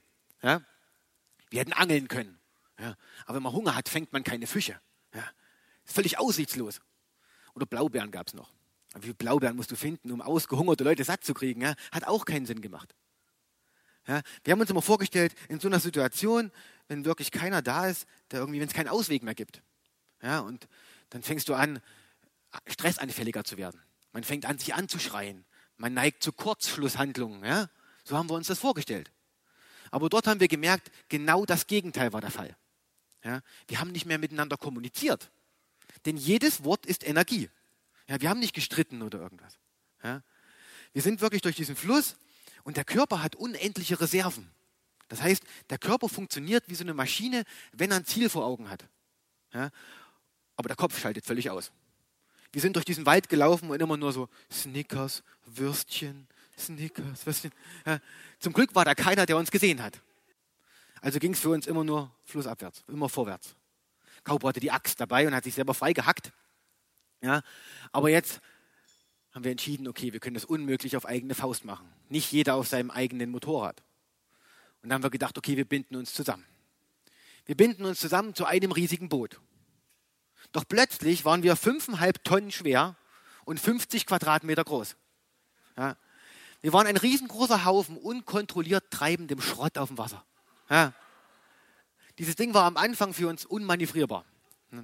Und wir waren es gewöhnt, zusammen zu fahren.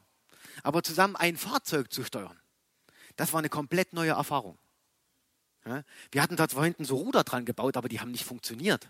Die waren dazu gemacht, ein Fahrzeug zu steuern, aber nicht alle zusammen. So mussten wir alle zusammenarbeiten. Das heißt, die Motoren mussten immer laufen. Und wenn der eine ein bisschen weniger Gas gegeben hat als der andere, ist das ganze Ding nach rechts oder links gefahren. Ja, man konnte sich aber nicht unterhalten. Der, Motor, der Motorenlärm war ja unbe, un, äh, war ohrenbetäubend. Und wir hatten keine Funkgeräte. Das heißt, wir mussten irgendwo einen Weg finden zu kommunizieren. Wir haben jeden Tag was dazugelernt. Wir waren das erste Mal gezwungen, auf unserer ganzen Reise unsere Gruppenstruktur zu ändern. Ja, diese Fahrt auf dem Fluss war nicht in erster Linie für uns eine technische Herausforderung. Für uns war das eine soziale Herausforderung. Ja, denn das erste Mal waren wir gezwungen zu sagen, wir brauchen jetzt einen Kapitän. Ja, wir konnten uns nicht unterhalten und konnten nicht gemeinsam Entscheidungen treffen. Ja, und die Entscheidungen mussten schnell getroffen werden. Wir haben uns mit 11 km/h die Stunde bewegt. 11 km/h klingt langsam, ist aber verdammt schnell, wenn du unter dir Steine vorbeiziehen siehst. Ja? Also haben wir irgendwann entschieden, okay, wir brauchen jetzt jemand, der sagt, wo wir langfahren. Die Wahl ist dann auf mich gefallen, aus dem einfachen Grund, weil ich der Einzige war, der keine Brille getragen hat.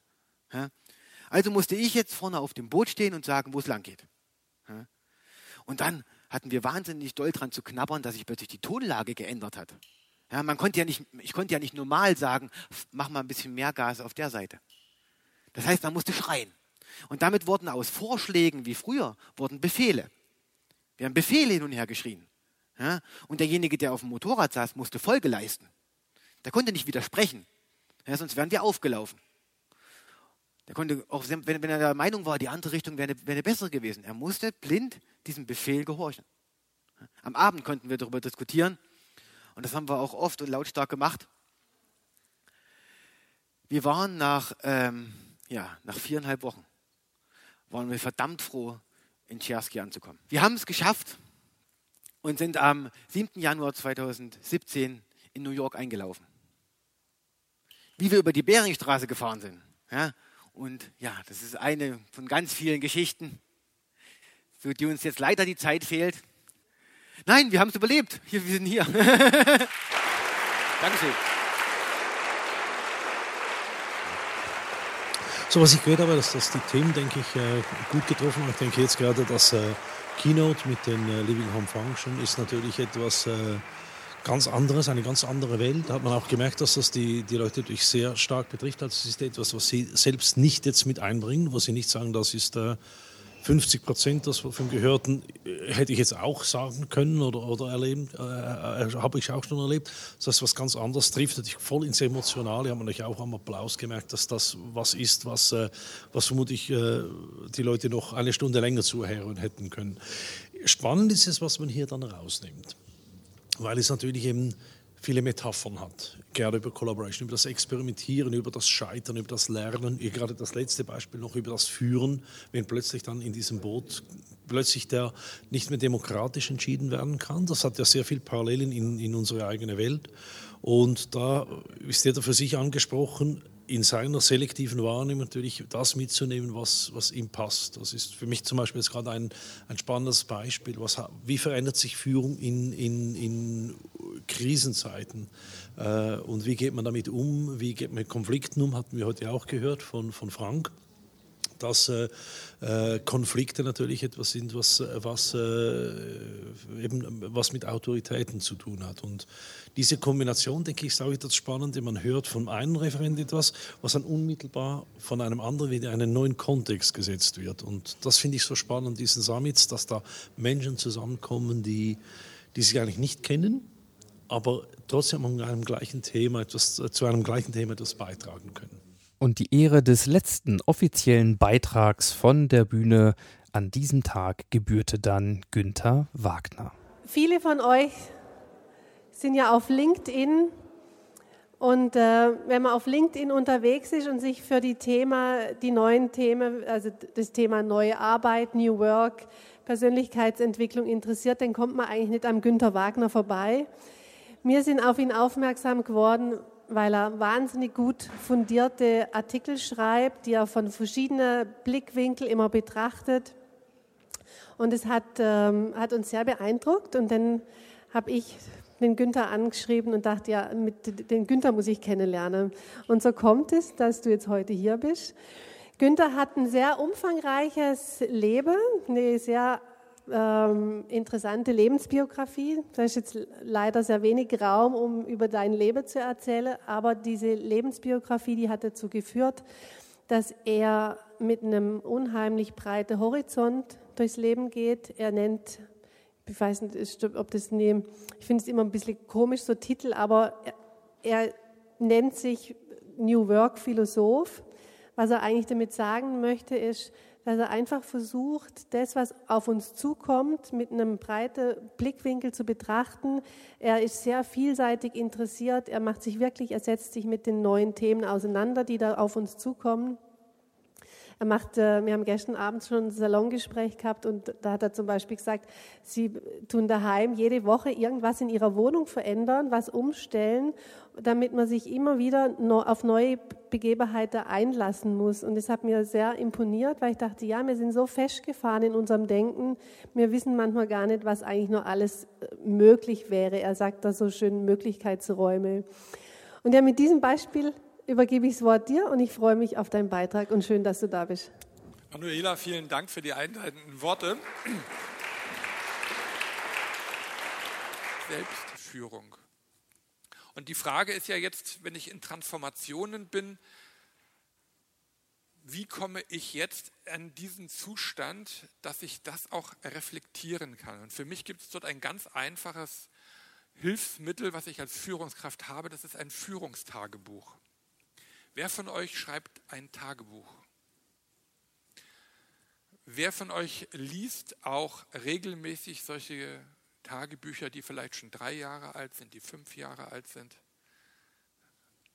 Was sind deine Erlebnisse, Erfahrungen, wenn du sowas liest aus der Vergangenheit?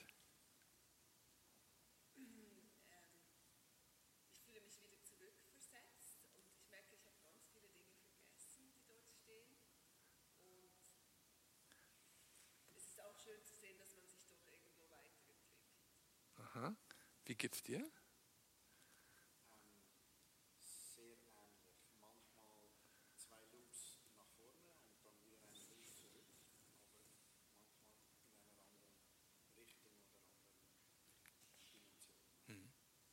Wir haben als Führungskräfte ein großes Problem. Wenn ich jetzt diese Mechaniker nehme, die euch da auch geholfen haben oder ihr selber, ich sehe einfach was, also ich habe selbst auch Motorenschlosser gelernt, also ich weiß, was es heißt, schmieden, speisen, drehen, ja.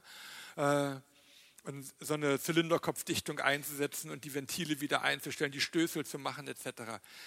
Aber das kannst du sehen.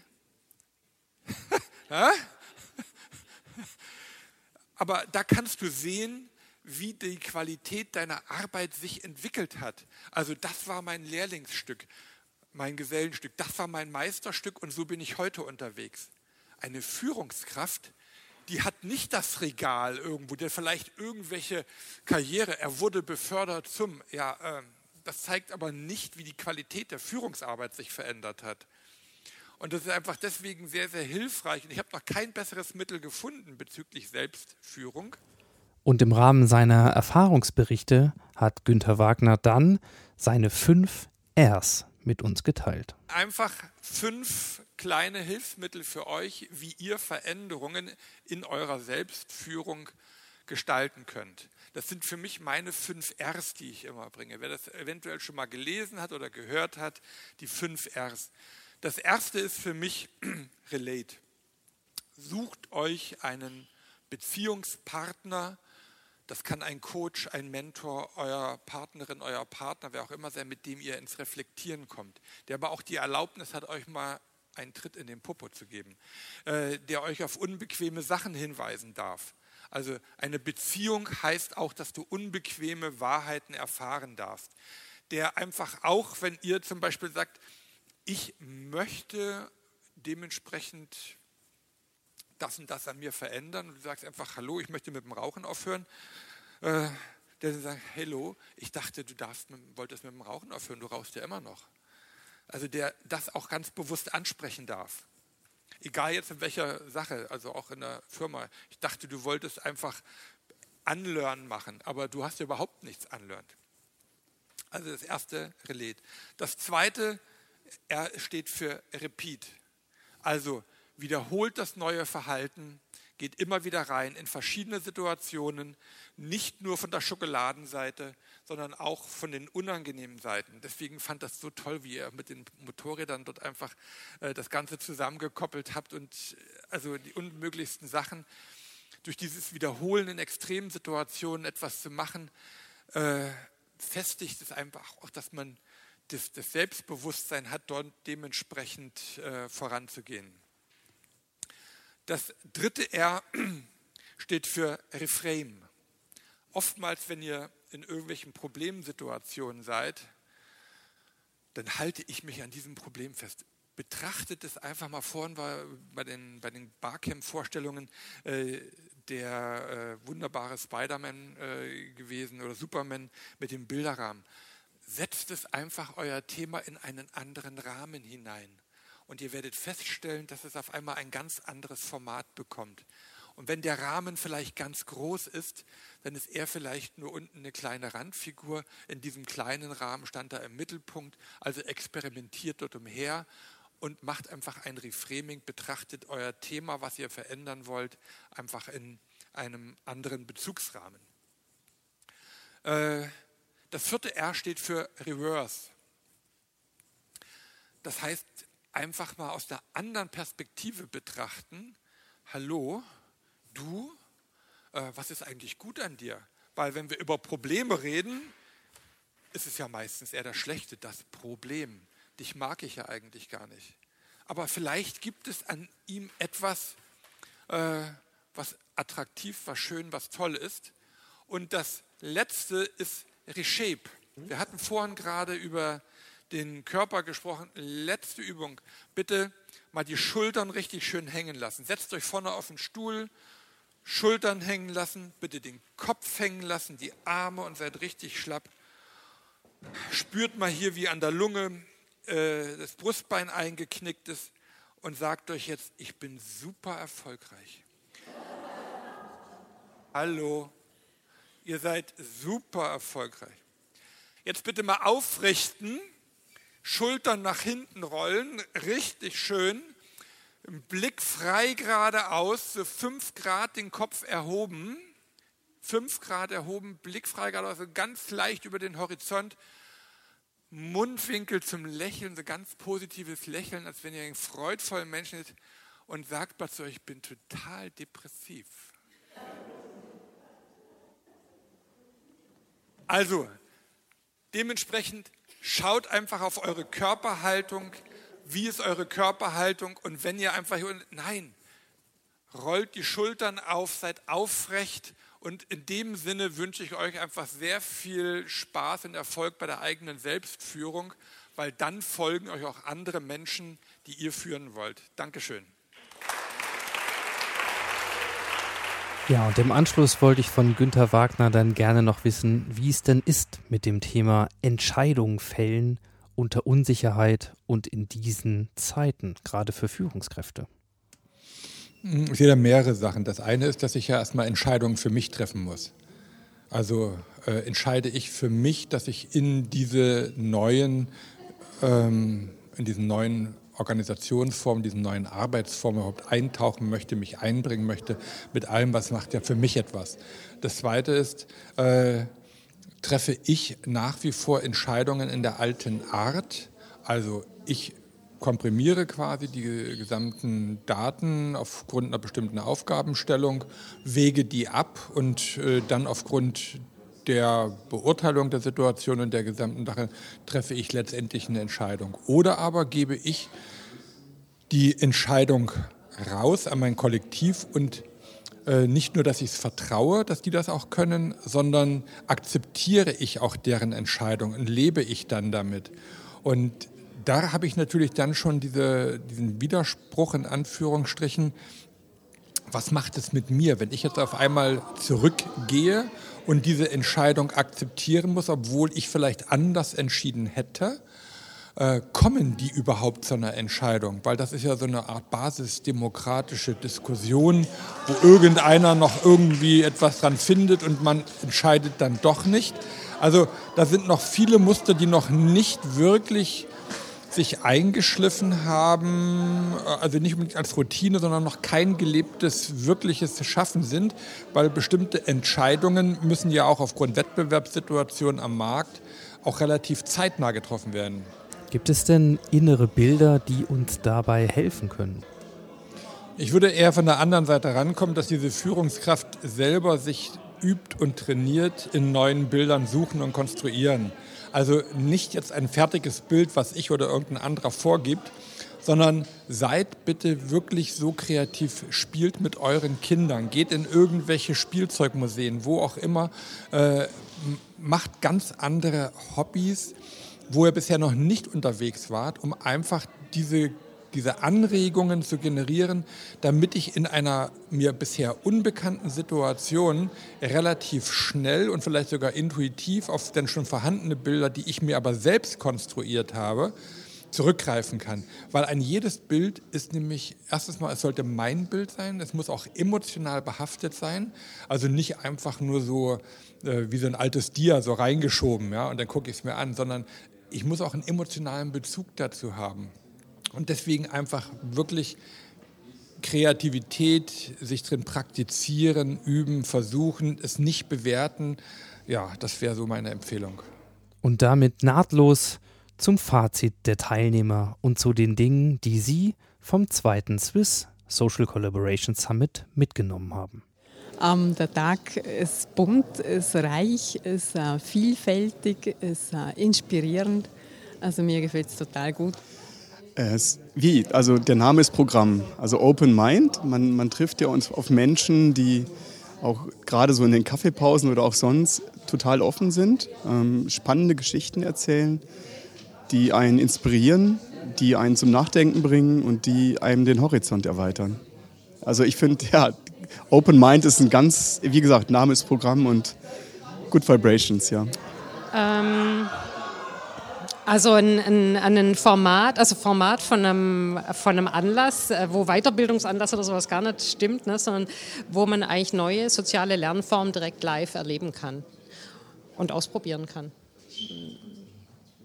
Das ist toll. Also würde ich jedem HR-Menschen ans Herz legen.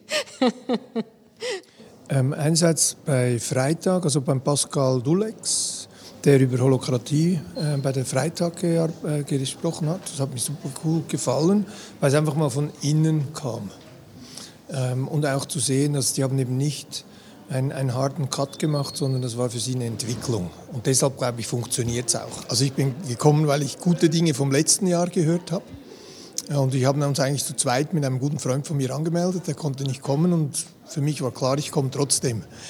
Und ich muss gestehen, aufgrund der Ausschreibung ich bin jetzt begeisterter, als mir das die Ausschreibung eigentlich, wie soll ich sagen, so schmackhaft gemacht hat. Also ich bin, es hat mehr gebracht, als ich gedacht habe. Ja, also äh, was man eindeutig sieht, und das haben wir, das haben wir auch in, in, in meinem Workshop, den ich gemacht habe zum Thema Eigenland, haben wir das quasi als Ergebnis rausgearbeitet, nämlich das Thema ähm, Führung wird immer mehr zu einer situativen Rolle und löst sich von hierarchischen Strukturen. Und darum sind genau solche Treffen wie heute sehr wichtig. Ja? Also das Analoge, das äh, Beziehungsmäßige spielt eine große Rolle. Und das zeigt auch, dass sich jetzt hier Netzwerke bilden, quer über Unternehmensgrenzen hinweg, quer über alle möglichen Branchen. Und ähm, ich glaube, diese Formen von, von Treffen, Wissensaustausch, Beziehungsaufbau und so, das denke ich auch, wird in Zukunft immer wichtiger. Ja, ich fand es sehr inspirierend und spannend, wie die Leute sehr offen waren für die verschiedenen Themen. Man hat gemerkt, es ist eine Do-it-Stimmung oder eine Aufbruchstimmung, die Leute wollen. Das ist immer schön zu sehen. Äh, man muss sich auch bewusst sein, das ist eine Bubble, immer wieder. Wenn man wieder rausgeht und die alleine kämpft, äh, ist es immer wieder schön, an solche Orte zu kommen und ein bisschen aufzutanken, äh, um wieder zu merken, man ist nicht alleine äh, mit den Ideen und ähm, Ideologien, die man vielleicht in sich trägt sondern wieder aufzutanken. Also die Stimmung war sehr positiv und wohlwollend gegenseitig. Also es bestätigt sich, was ich, äh, was wir am letzten, letztes Jahr erlebt haben, Social Collaboration, dass da Leute kommen, die äh, offen sind, neugierig sind, die eigene Erfahrungen mit einbringen und die ganz intensiv sich austauschen und diskutieren. Ich denke, das ist äh, auch das Ziel dieser Plattform, dieses Summits, dass man gleich, nicht gleich gesinnte, aber, aber interessierte, neugierige Menschen trifft und sich da austauschen kann, eigene Erfahrungen einbringen kann, lernen kann. Ich glaube, das bestätigt sich, dass die Plattform hier eine gute, eine gute Plattform ist dazu. Hast du noch andere Dinge, die du mitnimmst als Teilgeberin? Ja, also sehr spannend war für mich, wie wahrscheinlich für viele am Nachmittag, das, ähm, die Living Nature, wie heißen die? Living Home. Living Home. Äh, die waren super, weil es natürlich nochmal ähm, ins Extreme gezogen wird. Weil ähm, es, also ich fand es heute spannend, es, gab, es gibt ein breites Spektrum von Leuten, die noch ganz am Anfang sind und sich so langsam dem Thema öffnen und Leuten, die schon sehr weit sind und da auch ähm, schon ganz an anderen Themen rumdenken. Und sie war natürlich da nochmal ähm, vier Schritte voraus, wo man, äh, wo ich denke, das war für alle inspirierend, äh, auch, einfach auch nochmal diesen Kontrast zu bringen im Vergleich zu allen, die eigentlich aus der Arbeitswelt berichtet haben. Ähm, das war für mich eigentlich das, das Beste am heutigen Tag. Viele gute Ideen, ähm, viele nette Menschen, die ähm, vielleicht ein, eine weitere Begegnung möglich machen. Ähm, ich glaube, wir sind alle Teil eines größeren Ganzen. Und solche Tage sind für mich einfach ähm, sowas von wertvoll, weil sie mehr von dem sichtbar machen, was wir alle sind und weil wir da die Masken auch fallen lassen können und so sein können, wie wir sind. Und da ist sehr viel mehr Freude, sehr viel mehr, mehr Lebendigkeit ähm, sichtbar als normalerweise im klassischen Büroalltag.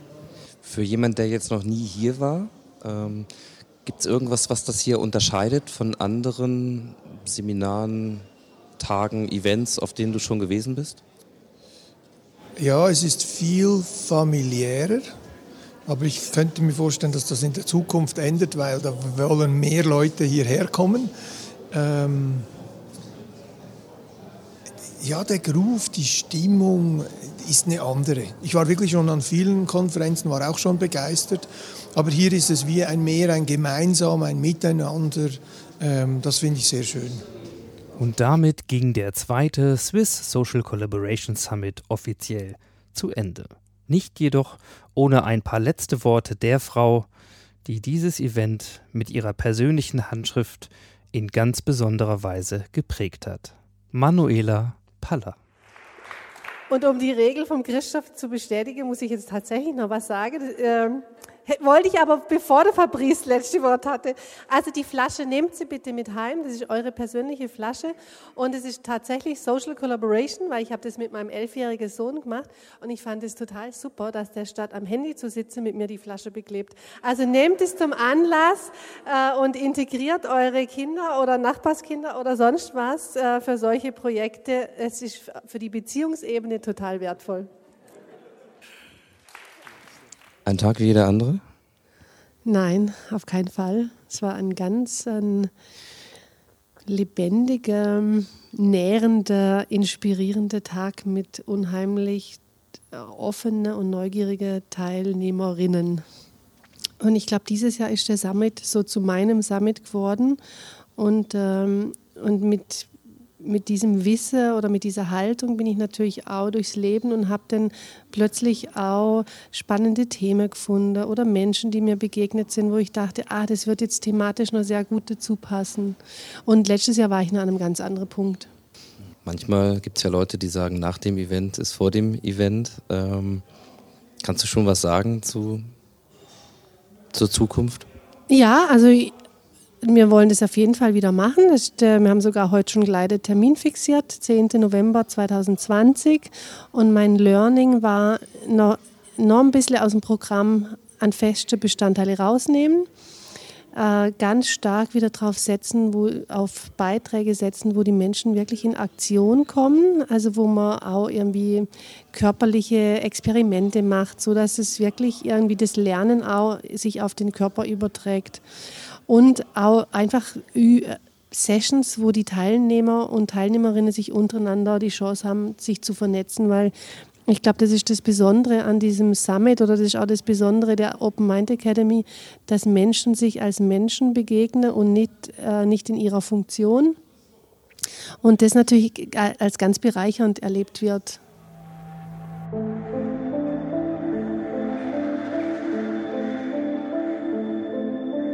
Open your mind to what your eyes won't see. Ghost flying high, yearning for peace. When you're lost in the journey, what to believe? Our story. Wenn es nächstes Jahr weitergeht, hättest du Lust wiederzukommen und dabei zu sein? Also ich habe mir den Termin schon mal eingetragen.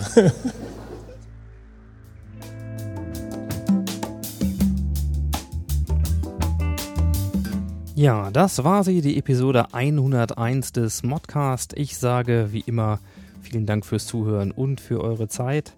Die Show Notes findet ihr auf masters-of-transformation.org slash modcast slash 101. Ja, mehr Inspiration zur neuen Arbeitswelt gibt es zusätzlich auf dem New Management Portal von Haufe also lest euch dort doch auch mal hinein und vorbei. Wir hören uns wieder mit der Episode 102 und Professor Thomas Beschorner. Dann geht es unter anderem um Sexroboter und vieles anderes mehr. Ja, bis dahin sage ich ciao ciao, macht's gut und happy transformation.